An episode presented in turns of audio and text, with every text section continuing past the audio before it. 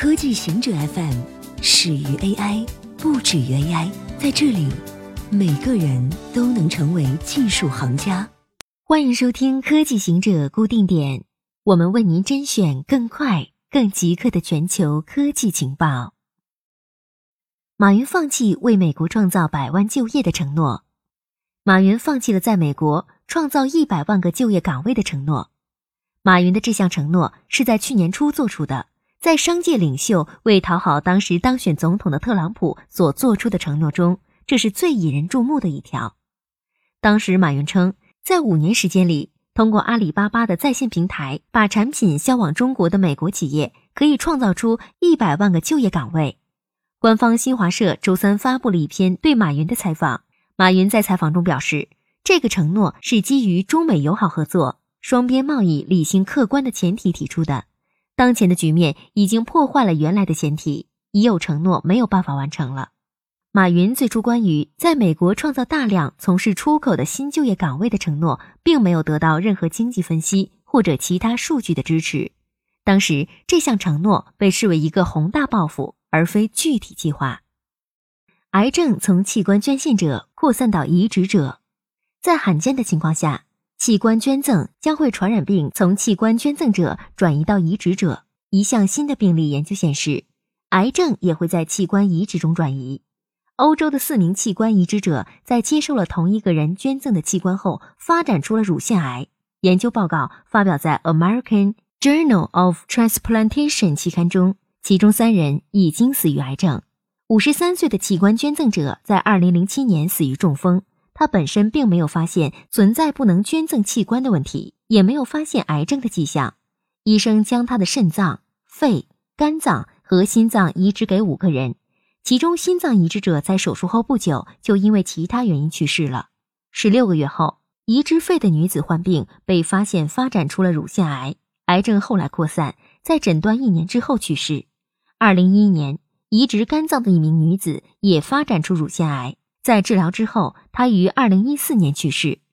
另一名移植肾脏的女子在二零一三年诊断出末期乳腺癌，两个月后去世。接受肾脏移植的三十二岁男子也被发现乳腺癌，医生移除了他的肾脏。接受治疗后，他已经康复。如果禁止在非工作时间查收邮件，对于普通上班族而言，没有什么比关上电脑和大量工作邮件说再见更让人心情愉悦了。专家表示，我们越来越无法做到这一点。工作时间长、作息异常一直是抑郁、焦虑甚至冠心病的诱因。重要的是，每周工作的表现和个人的主观能动性需要用周末的时间来恢复调整。去年，法国出台了一项法律，规定员工人数在五十或以上的公司。其雇员有权就非工作时间查收邮件的责任安排进行谈判。德国的工会已经促使某些德国企业采取行动。汽车制造商大众就是最早执行非工作时间邮件禁令的公司。他们将服务器设置为只能在上班前半小时到下班后半小时的时间内向员工手机发送邮件，周末不会发送。但并不是所有人都认同对非工作时间处理邮件实行一刀切禁令。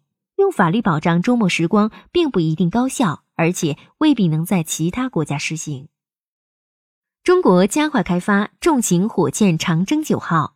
中国原计划到二零三零年发射登月重型火箭长征九号，但在本周举行的 World Conference on Science Literacy 二零一八大会上，中国国家航天局的一位工程师表示，中国计划到二零二八年发射长征九号。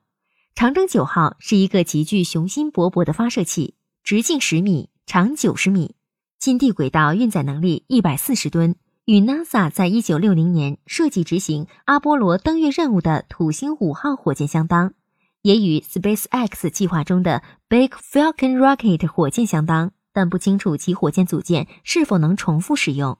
最新的时间表显示，中国正在加快研发这个巨型火箭。索尼发布怀旧主机 PlayStation Classic，在任天堂发布了两款怀旧主机 NES 和 SNES Classic 之后，索尼也发布了类似的怀旧主机 PlayStation Classic。PlayStation 在一九九四年十二月三日发布，而 PlayStation Classic 是为了纪念这款主机发布二十五周年。它将于二零一八年十二月三日发售，售价九十九点九九美元，包括两个手柄，预装二十款经典 PS 游戏，其中包括《最终幻想七》、《Jumping Flash》、《Ridge Racer Type Four》、《Tekken Three》和《Wild Arms》。这款迷你游戏机比原版小百分之四十五。